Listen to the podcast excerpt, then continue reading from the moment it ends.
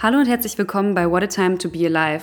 In der heutigen Folge dreht sich alles um das Reeperbahn Festival 2020, wo Silvi, Lea und ich vor Ort waren und wo wir der Frage nachgegangen sind, warum es eigentlich so wichtig ist, dass das Festival 2020 trotz Corona stattgefunden hat. Diese Frage haben wir dem Reeperbahn Festival Pressesprecher Frien Havel gestellt und darüber mit Dr. Carsten Broster gesprochen, dem Kultursenator der Stadt Hamburg. Außerdem haben wir die KünstlerInnen von Children und Li Ning gefragt, wie es sich so angefühlt hat, vor fast leeren Rängen zu spielen, welchen Impact diese Veranstaltung für alle Beteiligten hatte, wie wir es persönlich fanden und ob so das Festival der Zukunft aussieht, das hört ihr jetzt. Today I want to speak with you about Get it real!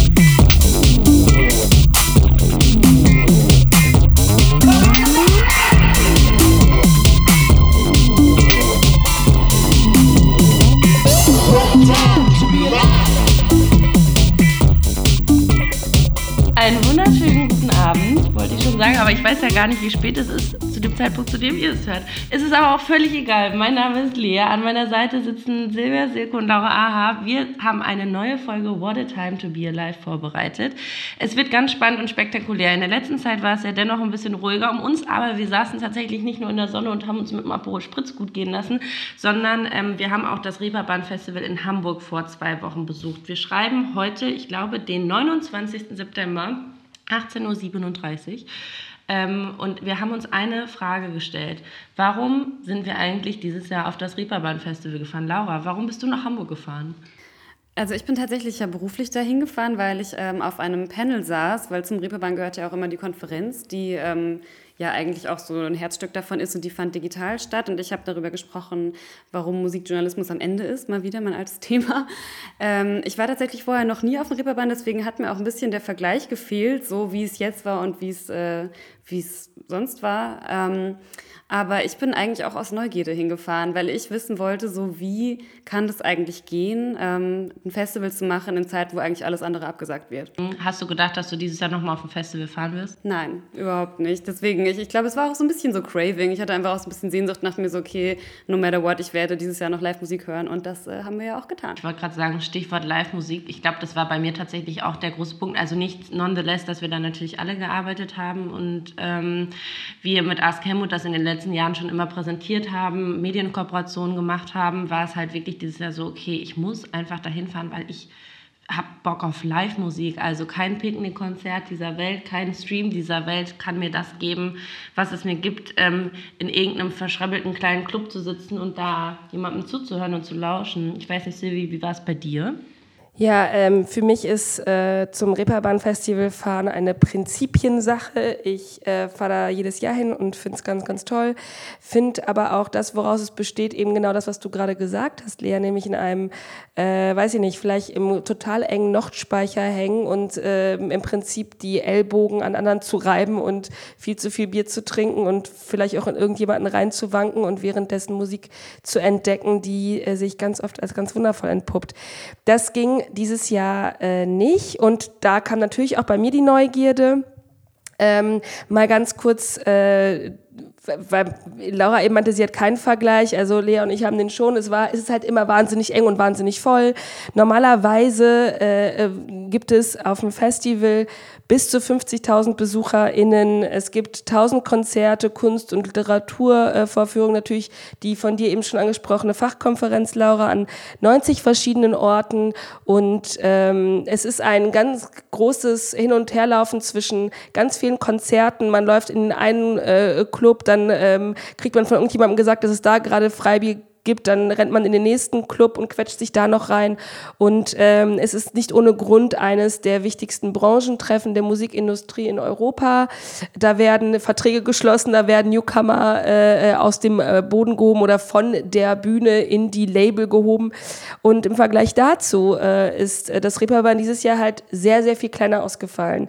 Es gab 2500 BesucherInnen äh, pro Tag und äh, das Ganze war auf nur 20 Spielstätten äh, verteilt verteilt ähm, und äh, es gab ungefähr 140 Konzerte, nicht über 1000, wie halt eben die Jahre davor. Ähm, Hinzu kommt, dass das Reeperbahn Festival dieses Jahr, ähm, es ist ja sowieso schon ein subventioniertes Festival ähm, der Stadt Hamburg und dieses Jahr die Corona-Ausgabe wurde mit zusätzlichen 800.000 Euro vom Bund ähm, unterstützt. Und äh, das mal als kleinen Wrap-up zu äh, dem, wie das Festival normalerweise ausfällt und wie es dieses Jahr ausgefallen ist. Ich glaube, das ist auch der Punkt. Also, wenn man sich einmal diese Zahlen reinfährt, das irgendwie so, ich finde das so crazy, 2500 Besucherinnen und dann im letzten Jahr 50.000. Also, das finde ich echt so immens und eigentlich das, das Sinnbild der Krise in Sachen Festival- und Musiklandschaft. Und ich glaube, man muss äh, da noch einmal zu sagen, wenn man das zusammenrechnet, es sind nämlich 800.000 Euro vom Bund und 500.000 von der Stadt, die es ohnehin schon gab. Das bedeutet, man kommt insgesamt auf 1,3 Millionen Euro, ähm, die es an Zuschüssen für dieses Festival gab. Und ich glaube, das war nämlich auch der Punkt, weil ähm, während Laura und ich auf dem Spielbudenplatz einer wahnsinnig transzendentalen Playlist gelauscht haben, ist Silvi losgerannt mit ihrem Handy und hat äh, die Arbeit gemacht, die wir in der Zeit nicht gemacht haben, nämlich ein Interview geführt.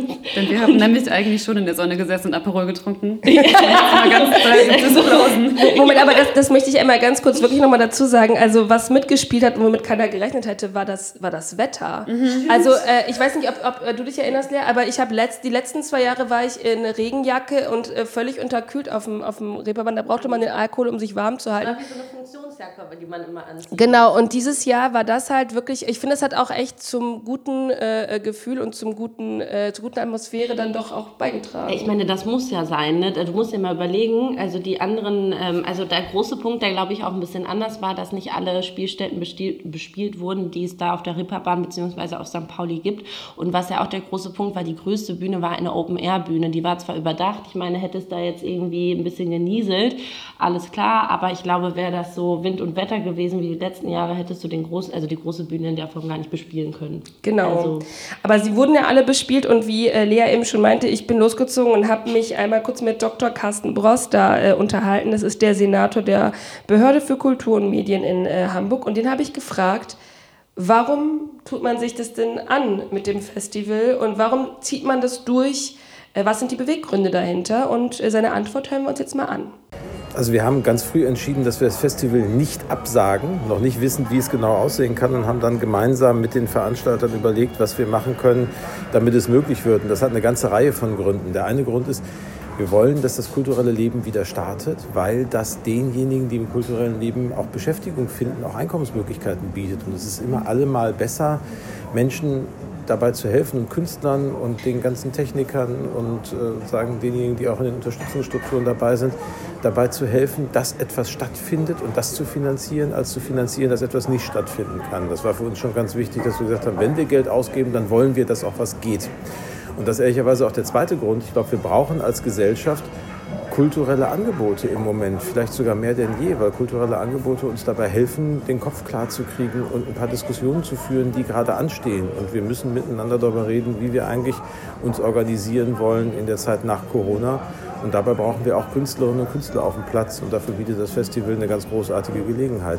Und der dritte Grund ist, dass wir auch dem Publikum signalisieren wollen, es ist möglich, in Konzerte zu gehen. Man kann die so organisieren, dass das Corona-sicher ist, dass man sich dort wohlfühlen kann und dass man das Live-Konzert als ja so die ursprünglichste Art Musik zu erleben dann auch wieder möglich machen kann. Und diese drei Gründe haben uns, glaube ich, sehr früh bewogen zu sagen, wir wollen das versuchen. Und ich bin total happy, dass es geklappt hat und dass wir dieses Festival stattfinden lassen können. Ja, erstmal ähm, der Punkt Wohlfühlen, auf den er ja gerade eingegangen ist. Habt ihr euch ähm, auf den Konzerten eigentlich wohlgefühlt? Ich habe mich da mega wohlgefühlt, ehrlich gesagt. Also ich war echt so erst ein bisschen, weil ich halt auch auf diesem Panel saß, dann dachte ich mir schon so, oh, da hockt man dann irgendwie mit vier Leuten so auf einer Bühne und dann ist man sich da ja doch auch irgendwie nah. Es wurde ja auch halt übertragen und sowas, aber da war man wirklich, also sowohl für mich jetzt als Teilnehmende, wurde man da super safe in diesem Raum. Man musste sich halt vorher einchecken mit dem Handy, musste man ja bei allen Venues dann eben auch. Dann äh, musste man Maske tragen sagen, hat sich die Hände tausendmal desinfiziert und wirklich erst die Maske abgezogen, als wir wirklich auf dem Panel saßen so. Ähm, und da war ich schon echt beeindruckt, dass ich mich dann eigentlich wirklich super sicher gefühlt habe. Und ich meine, Open Air sowieso, aber auch in den Indoor-Locations hatte ich jetzt keinen Moment, wo ich dachte, so, oh, das ist mir jetzt irgendwie hier ein bisschen zu eng, muss ich sagen. Interessant. Also ich glaube, Wohlfühlen ist der eine Aspekt und sicher fühlen. Also das war das, was du meinst. Man wurde gefühlt die ganze Zeit eskortiert. Ja. Also von Platz zu Platz zu Desinfektionsständer zu dem anderen Desinfektionsständer zum Ein- und Auschecken. Und ich glaube, das war auch einer der wichtigsten Punkte für mich, nachdem man eben auch gesehen hat, wir haben vorhin im Vorgespräch schon drüber gesprochen, so Gallery Weekend in Berlin gab es danach auf jeden Fall höhere Infektionszahlen, weil die Leute bei irgendwelchen Essen zusammensaßen oder in irgendwelchen Galerien abhingen. Maske hin oder her, aber ich habe wirklich das Gefühl gehabt, dass alle, die äh, da gearbeitet haben, was ihr meintet, ähm, einen Kopf dafür hatten oder auch den Augen und den Sinn dafür hatten, aber auch die äh, Besuchenden. Also ich hatte jetzt bei keinem Menschen das Gefühl, dass ähm, irgendwie auf Teufel komm raus ähm, es darum ging, seid weit vorne oder irgendwie den, das eigene durchzudrücken. Und mein Lieblingsmoment war tatsächlich im Grünspan bei International Music, ähm, saßt du ja dann, das ist, äh, jede Räumlichkeit war bestuhlt und ähm, beziehungsweise außer ein paar Außen Dinger, da musste man auf so Wupsis, auf so kleinen Punkten auf dem Boden stehen. Aber ich glaube, der Punkt ist, äh, man wurde bedient.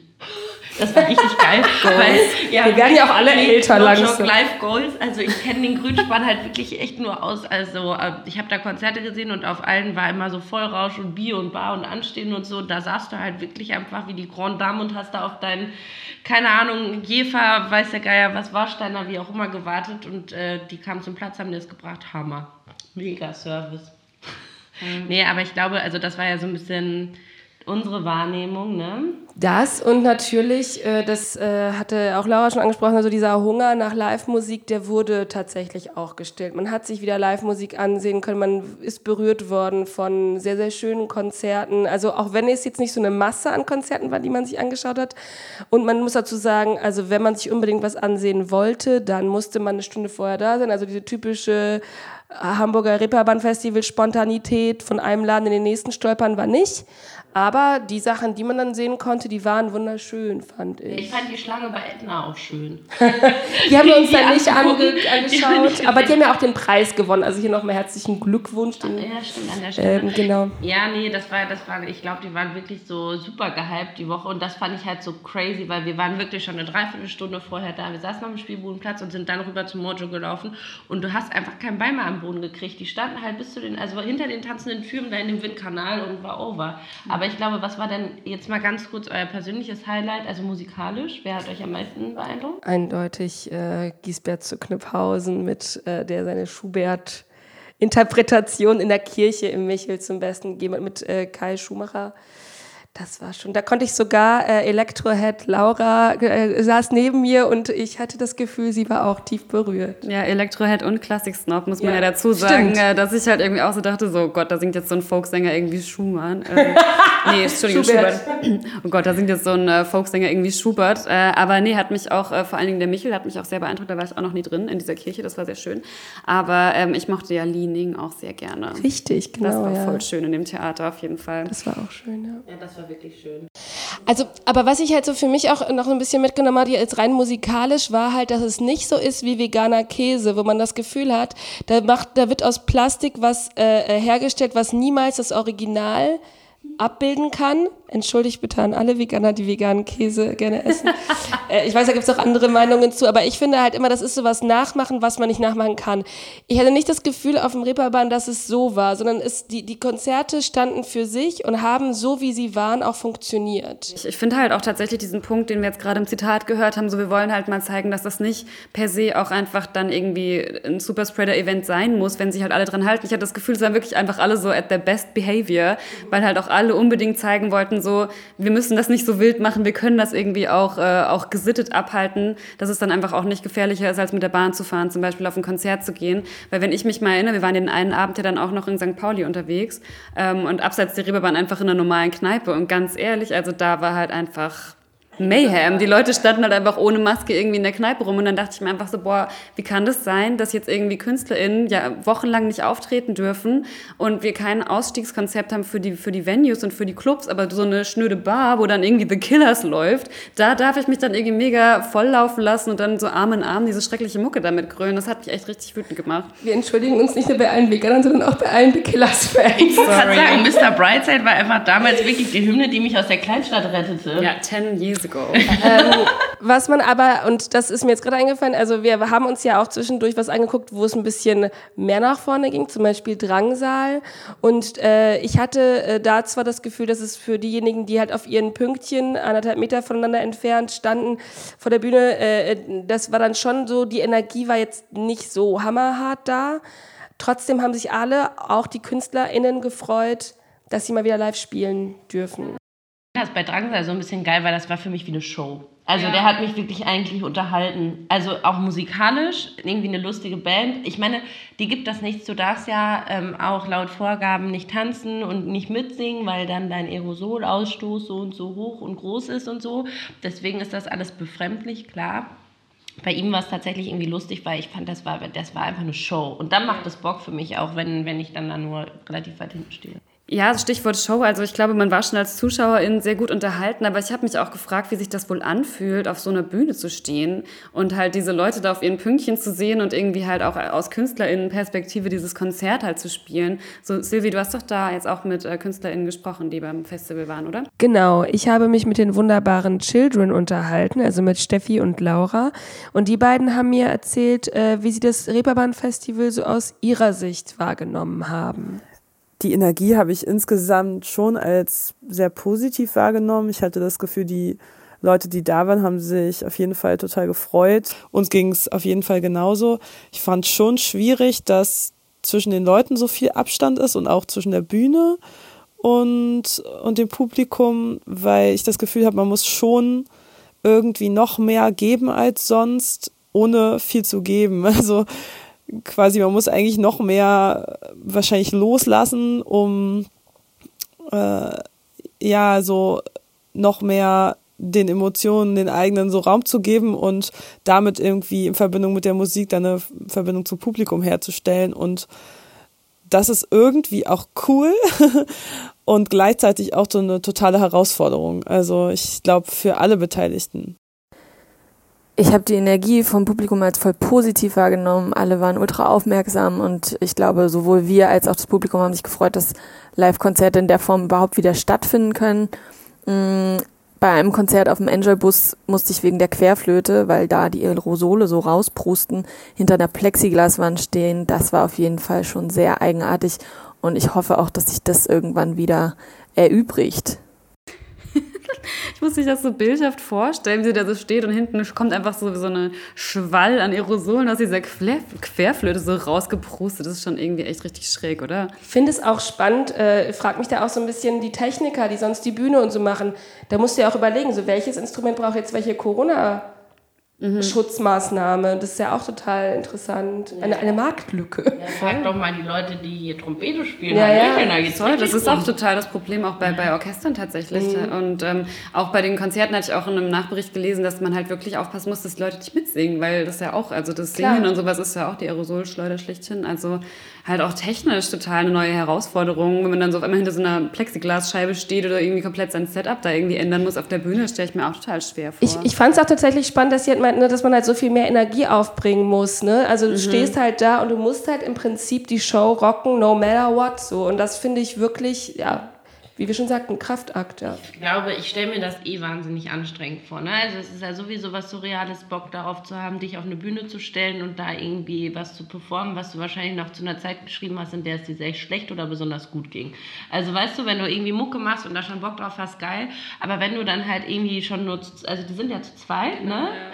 Und ähm, dann hast du noch einander, aber ich finde es trotzdem sehr beeindruckend, dass du du musst ja 150 Prozent geben und das 45 Minuten lang und du kannst keine Sekunde nachlassen, weil du musst alles aushalten, weil der Austausch viel direkter ist, dadurch, dass es so wenig und so leer ist. Und ich meine, man beobachtet ja während des Konzertes auch die ganze Zeit die anderen Leute und dann die Band so total gebannt, weil du kannst, du hast nichts als deine Augen und kannst nur da rumsitzen und die richtig anstarren. Wobei ja, äh, das fand ich sehr schön, äh, Giesbert zu Knüpphausen vorgeschlagen hatte auf dem Konzert, ja, dass vielleicht wir alle äh, auch Schilder hochhalten könnten, auf denen dann zum Beispiel Eskalation draufsteht, damit auch alle vorne mal Bescheid wissen. Das fand ich eine sehr gute Idee. Vielleicht könnten wir uns auch als Publikum ein bisschen mehr vorbereiten, wenn wir das nächste Mal auf so ein Corona-Konzert gehen. Ein bisschen Eskalation genau. ja. Apropos Eskalation. Wir haben ja schon vom Herrn äh, Dr. Äh, Broster gehört, dass das Reeperbahn-Festival natürlich ähm, so ein bisschen den Spaß an der Live-Musik uns wiedergeben soll, aber dass es dabei natürlich auch um eine politische Komponente und um Signale geht. Und ähm, da haben wir äh, auch nochmal versucht, äh, so ein bisschen den Standpunkt der KünstlerInnen einzuholen. Wir haben äh, den äh, Künstler und Performer Lee Ning, ähm, den wir auf dem Reeperbahn Festival entdecken durften und von dem wir ganz begeistert waren, äh, gefragt, ähm, welches politische Signal er denn gerne ähm, mit seinem Auftritt, aber auch generell ähm, senden möchte. Ich glaube, generell muss die Politik ganz klar KünstlerInnen in allen Sparten ähm, nicht nur finanziell unterstützen, sondern auch als eine Profession, als eine, richtig, als eine Profession ansehen. Ich habe das Gefühl, oft werden Künste nicht ernst genommen, immer noch nicht, obwohl so viele Leute so viel auch wirtschaftlich damit irgendwie beisteuern. Ja, den Punkt, den er anspricht, finde ich total wichtig. Also abgesehen davon, dass ich bitte möchte, dass er ein Hörbuch aufnimmt, weil ich seine Stimme so unfassbar schön finde ähm, finde ich diesen Punkt, dass er halt sagt, so ja, das ist halt ein Beruf, so und wir machen das hier nicht zum Spaß. Das war auch so was, was mich echt in der Berichterstattung nach dem Festival total genervt hat, dass da überall stand so, ja, aber macht das überhaupt Spaß? Ähm, ist das hier, keine Ahnung, kommt das so an, an vorher auch so ran und halt irgendwie voll oft auch gar nicht diese Frage gestellt wurde. Also so darum geht's ja gar nicht. Es geht ja auch darum zu zeigen, so Entschuldigung, es ist einfach eine wirtschaftlich relevante Branche. Bei der Lufthansa fragt auch keiner, ob den Piloten das Fliegen Spaß macht. So, die werden halt einfach gerettet, weil es halt ein Wirtschaftsfaktor ist und da Arbeitsplätze dranhängen. Und das finde ich irgendwie so, das fand ich irgendwie total nervig in dieser ganzen Betrachtung. Wenn wir über Wirtschaftlichkeit reden wollen, was ähm, die Musikindustrie angeht, haben wir dazu im Vorfeld auch irgendwie noch ein paar Zahlen rausgesucht, die ich total spannend finde und die man ähm, hier an der Stelle nochmal reingeben kann. Weil es ist ja wirklich so, die, laut einer Studie ähm, setzte die Branche im Jahr 2014, das heißt, es ist ein bisschen länger her, aber insgesamt 11 Milliarden Euro um, zählte 127.000 Selbstständige und Arbeitnehmerinnen und erreichte eine Bruttowertschöpfung von rund 3,9 Milliarden Euro. Das kann man sich mal reinfahren. Und das Ding ist, wenn wir das jetzt nochmal kurz vergleichen, mit äh, der Summe an Konzertabsagen und ähm, gemäß einer ersten empirischen Untersuchung des Bundesverbands der Konzertveranstaltungswirtschaft, das ist auch ein tolles Wort, ähm, mussten bis Ende Mai 2020 rund 80.000 Veranstaltungen abgesagt werden. Und das Ding ist, wenn man das jetzt mal auf die Monate rechnet, und das ist eine sehr konservative Hochrechnung, aber das bedeutet, dass durchschnittlich 15.321 Shows pro Monat abgesagt werden mussten.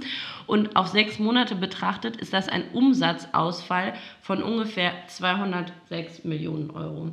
Danke, ciao. Aber es ist halt ein äh, Punkt, den wir ja hier in diesem Podcast auch schon so oft angesprochen haben, nämlich, dass es ein systemrelevanter Faktor ist und ein, wie wir ja gerade eben äh, eindrucksvoll vorgelesen bekommen haben, ein Wirtschaftsfaktor und ein Wirtschaftszweig, an dem halt Jobs dranhängen und an dem Existenzen dranhängen und halt eben nicht nur die großen Fat Cats, nicht nur so e-, Eventim und keine Ahnung was, sondern halt wirklich auch einfach kleine Leute, Solo-Selbstständige, kleinere Clubs, die die gesamte Kulturlandschaft prägen und die wichtig sind und die, man, die, die rettungswürdig sind.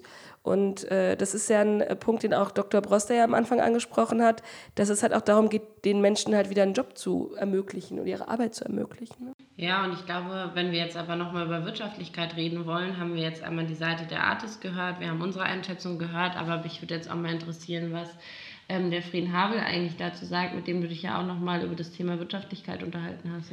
Genau, äh, mit Frieden Havel habe ich, das ist der Pressesprecher des Reeperbahn-Festivals und der hat mir auch noch ein paar Fragen beantwortet und zwar auch eben dazu, ähm, wie er jetzt aus, also der hat im Prinzip auch bestätigt, dass das Festival äh, toll war, dass er es sehr genossen hat, dass er ihm auch aufgefallen ist, dass natürlich äh, Leute sich sehr gefreut haben über die Live-Musik, dass äh, äh sehr vorsichtig miteinander umgegangen worden ist, aber hat auch äh, mal ein bisschen ähm, Tough Talk ähm, zu der Wirtschaftlichkeit eines solchen Unternehmens, eines solchen Festivals äh, von sich gegeben. Und das hören wir uns jetzt mal an. Logisch ist natürlich auch, und das haben wir mit allen Veranstalterinnen auch am Ende besprochen, dass so ein Modell natürlich wirtschaftlich keinen Sinn macht. Also es ist völlig klar, wir können das, wir konnten es machen, weil wir in diesem Jahr von wirtschaftlichen Überlegungen befreit sind. Das können natürlich die äh, privatwirtschaftlichen Clubs und Spielstätten nicht. Äh, da muss natürlich politische Hilfe her. Das ist definitiv etwas, was man mitnehmen muss. Denn ähm, das ist ganz klar, Kultur gehört auf die Bühne. Das geht auch und man sieht auch, dass die Clubs das teilweise wirklich sehr, sehr liebevoll und, und detailreich umgesetzt haben. Aber klar sein muss bei all dem immer, dass das halt wirtschaftlich nicht tragfähig ist. Es wird also eine Unterstützung bedürfen von, von, von öffentlicher Hand, die den Clubs genau das ermöglicht. Denn wenn man Kultur möchte äh, und Kultur auf die Bühne bringen möchte, wird es ohne Hilfe nicht gehen. Klare, klare Worte, würde ich sagen. Aber ähm, mich wird jetzt, oder worum wir uns ja eigentlich jetzt hier auch unterhalten wollen, ist ja eigentlich auch so ein bisschen, warum wir es trotz all den Nachteilen oder trotz all dem Minus, das es vielleicht gibt bei der Durchführung eines Festivals zu Zeiten von Corona, warum es trotzdem so wichtig war, ähm, dass das Reeperbahn Festival auf die Beine gestellt wurde. Also ich glaube, was man da auch raushört, ist, dass es so ganz klar so eine Leuchtturmfunktion hat, um zu zeigen, so das ist möglich. Weil man hat irgendwie schon während dieser ganzen Pandemie das Gefühl, es ist so ein Reflex, auch wenn das gar nicht wissenschaftlich belegbar ist, dass jetzt zum Beispiel irgendwie in, in äh, Konzertsälen oder keine Ahnung, also es ist ja irgendwie so jetzt auch gerade wieder in Frankreich gibt es ja jetzt auch wieder einen Lockdown und das Erste, was halt dicht gemacht ist, sind natürlich dann die, die Cafés, wo man sich einfach so denkt, aber warum eigentlich so? Sind einfach diese Orte, das ist einfach so ein Reflex, wenn man sich so denkt, so ja stimmt, das muss ja voll gefährlich sein sein, wenn man da hingeht, ähm, dass das dann einfach sofort geschlossen wird und andere Sachen halt einfach offen bleiben, so weil sie halt als wichtiger erachtet werden. Und das finde ich, hat das Reeperbahn jetzt ganz klar mit super Benehmen und irgendwie so total vielen Konzepten und und Verantwortungsbewusstsein einfach auch gezeigt, dass es möglich ist. So und ähm, also ich glaube, das wird eine ganz große Strahlkraft hoffentlich haben, auch für, für zukünftige Planungen in anderen Städten. Ja, und ich glaube, dass also die Nachhaltigkeit ähm, wie du sagst, der Leuchtturmeffekt, Abläufe zu planen. Wir haben, es gibt keinen Case. Es gibt niemanden, der dir sagen kann, okay, es ist sinnvoll, das Café zu schließen, es ist sinnvoll, den Club zu schließen, es ist sinnvoll. Also ich glaube, da spielt eben das, was Li Ning schon meinte, mit rein, dass man sagt, okay, wir müssen begreifen, das ist eine Profession, das ist ein Markt. Da passiert ja auch Angebot und Nachfrage. Ich glaube aber, dass man halt auch nicht vergessen darf, ähm, was Spaß bedeutet und was irgendwie Ausgehen bedeutet und meine Fresse eben Konzerte bedeutet. So, das ist so ein großer, relevanter, wichtiger Lebensteil, der einem Energie gibt und einem Hoffnung gibt und der ähm, Spaß macht. Und dann halt auch die Frage so, ey, darf man, also darf man jetzt auch keinen Spaß mehr haben, weil wir eine Pandemie haben? I doubt it. Klar, äh, das ist definitiv, glaube ich, ein Punkt. Und ich, ich glaube halt auch, dass, dass wir, ähm, dass das halt ein riesengroßes, äh, eine riesengroße Leistung war von den gesamten MacherInnen des Reeperbahn-Festivals, sich da dran zu trauen. Wir haben äh, auch einen Bekannten, wir alle drei, äh, der ähm, tatsächlich auch im Team mit drinne arbeitet ähm, äh, und der äh, für Presseanfragen zum Beispiel auch zuständig ist äh, und so weiter. Und der äh, am Pressedesk auch saß und halt auch kurz meinte so, das war ein Riesenaufwand, das alles. Es war wahnsinnig viel Arbeit und dass sich da die Leute hingesetzt haben und, ähm, und dass sie es halt einfach durchgezogen haben. Dass das ganze Reeperbahn da zusammengearbeitet und gesagt hat, okay, wir machen das auch einfach, um einen Erfahrungswert zu haben, um zu schauen, wie kann es funktionieren, was, was geht gar nicht ähm, was, wo, wo muss man vielleicht nochmal nachjustieren? Und das fand ich auch einen ganz interessanten und ähm, auch wenn auch ein bisschen äh, ernüchternden Punkt in dem Pressegespräch, wo auch der Alexander Schulz, also der Leiter des Reeperbahn-Festivals drin saß, meinte er auch, naja, man weiß ja nicht, was noch kommt. Es gibt halt die Möglichkeit, dass auch in zwei Jahren, selbst wenn wir das jetzt hier alles überwinden, die nächste Pandemie vielleicht kommt oder vielleicht ein anderes Problem. Und dass wir als, ähm, als oder dass die auch als äh, äh, FestivalveranstalterInnen, dass die gesamte Kulturbranche im Prinzip vielleicht auf Erfahrungswerte des Reeperbahn Festivals zurückgreifen kann, dass genau das irgendwie auch ein springender Punkt ist, warum man es durchführen muss und nicht einfach so möglichst alles abschaffen und abwarten, was passiert und sich halt irgendwie totstellen die nächsten zwei Jahre. Ja, es ist ein Experimentierfeld und ich finde auch so klar, es ist irgendwie eine Vorbildfunktion für die Kulturbranche, aber vielleicht ja auch für andere Branchen, ebenso wie Lea halt sagt, so man lernt halt Abläufe, man, man macht jetzt mal Erfahrungswerte. So, jetzt haben wir halt auch einen Erfolg. Ich meine, das Festival ist zwei Wochen her, es ist offensichtlich nichts passiert. Also ich meine, das kann man ja auch mal hervorheben. So darüber spricht man ja dann meistens nichts, wenn nichts passiert ist. So. Und ich bin jetzt halt auch voll gespannt. Ähm, in Berlin haben wir ja jetzt auch gerade so ein neues äh, Pilotprojekt mit dieser äh, Draußenstadt. Das ist ja jetzt hier, was hier jetzt gerade so passiert, ähm, was ich auch total spannend finde, ähm, dass da eben der Senat hier sieben Millionen Euro locker gemacht hat, um äh, halt Projekte zu fördern, die sich halt eben auch neue Konzepte überlegen. Und das kann ja dann einfach auch für Weihnachtsmärkte zum Beispiel irgendwie ein Vorbild sein oder für Sportevents oder für Hochzeiten, keine Ahnung. Also ich finde, das darf man auch mal nicht unterschätzen, die Innovationskraft der sogenannten Kreativbranche, die sie halt einfach nun mal ist. Und ich finde, deswegen ähm, ist das absolut hervorragend, dass das stattgefunden hat, ganz ehrlich. Ja, voll. Und ich meine, es steht ja immer noch ein sehr, sehr großes Fragezeichen hinter dem nächsten Jahr, weil alle ja immer sagen, ja, naja, 2020 war jetzt halt richtig scheiße, aber 2021 wird alles besser. Sag mal, das wissen wir halt nicht. Wir wissen nicht, ob das nächstes Jahr das gleiche, also es kann gut sein, dass die sich auf eben genau diese Inhalte berufen müssen und die haben dann einfach dann sehr vieles sehr richtig gemacht und auch andere Festivals, die dann so damit umgehen müssen, dass es einfach eine sehr limitierte, irgendwo auch exklusive Art und Weise gibt, Kultur im Moment zu erleben. Also deswegen auch die Frage, was ist denn, ähm, also glaubt ihr, dass Live-Musik jetzt erstmal so funktioniert? Ich, ich, ja, also das ist natürlich eine Möglichkeit, wie es funktioniert, ja. Also und vielleicht müssen, muss man es auch äh, dann so machen, also diese, diese Limitierung, dass man das dann halt vielleicht wirklich auf mehrere Abende ähm, ausweitet, weil äh, und auch das wurde äh, im Reeperbahn Festival mehrfach angesprochen. Vielleicht ist das the new normal.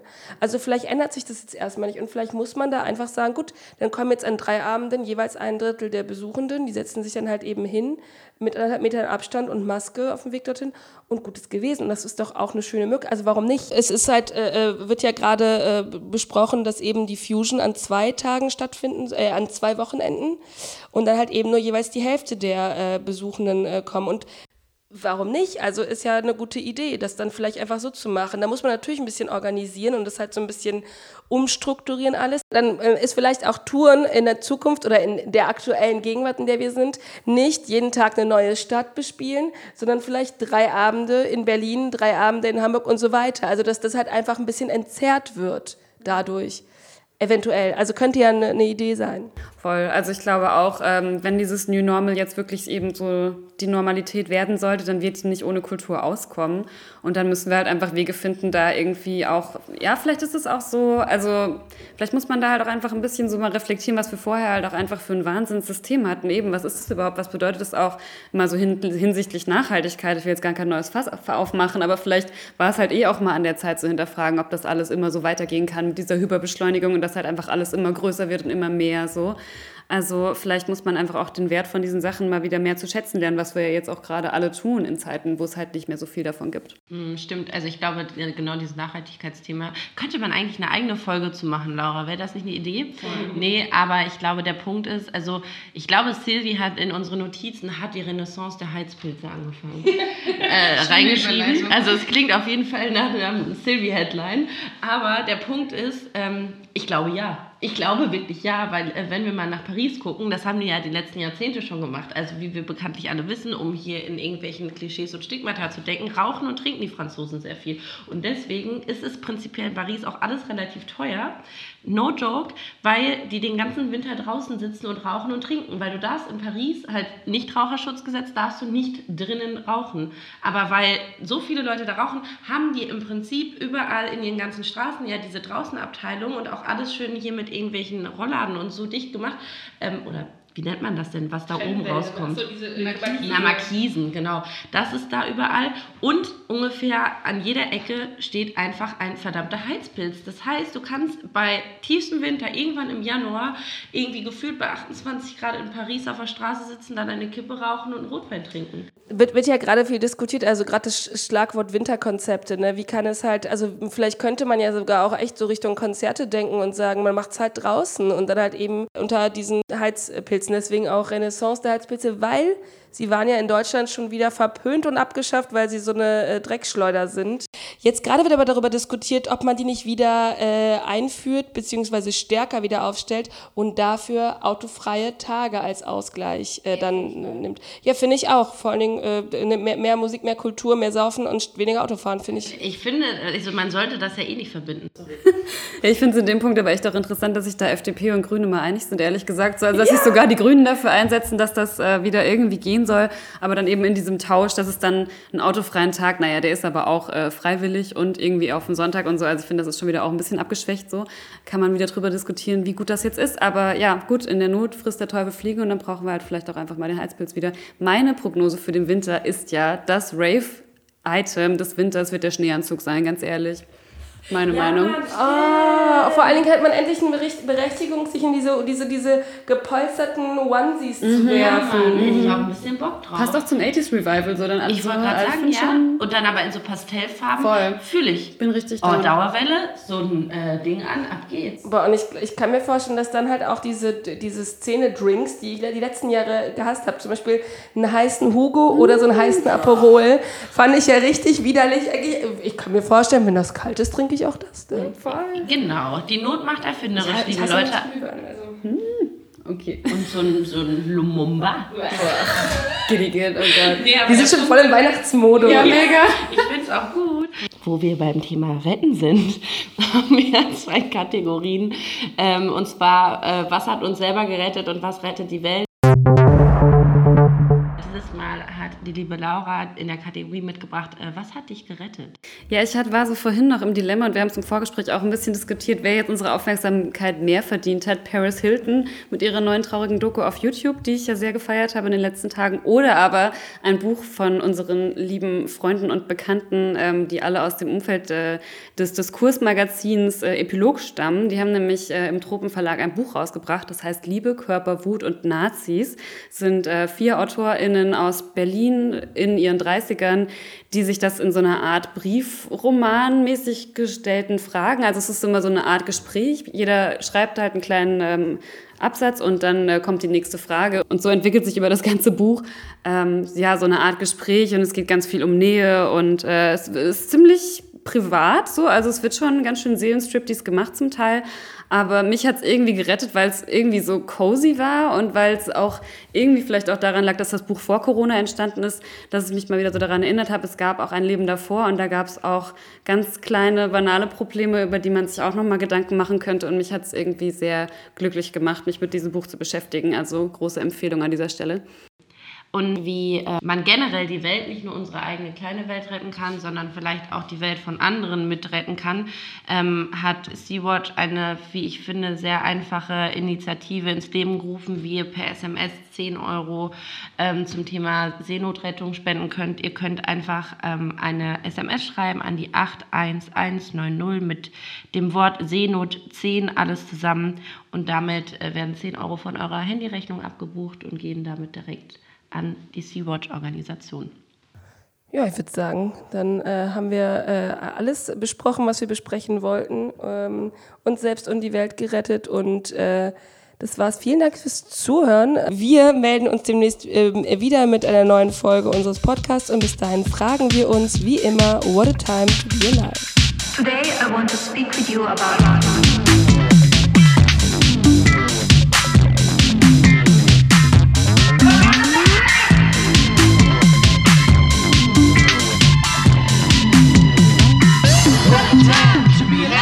Und folgt uns auf Instagram. Ganz wichtig. At what a time to be alive unterstrich Podcast. Ja. Ja, ne?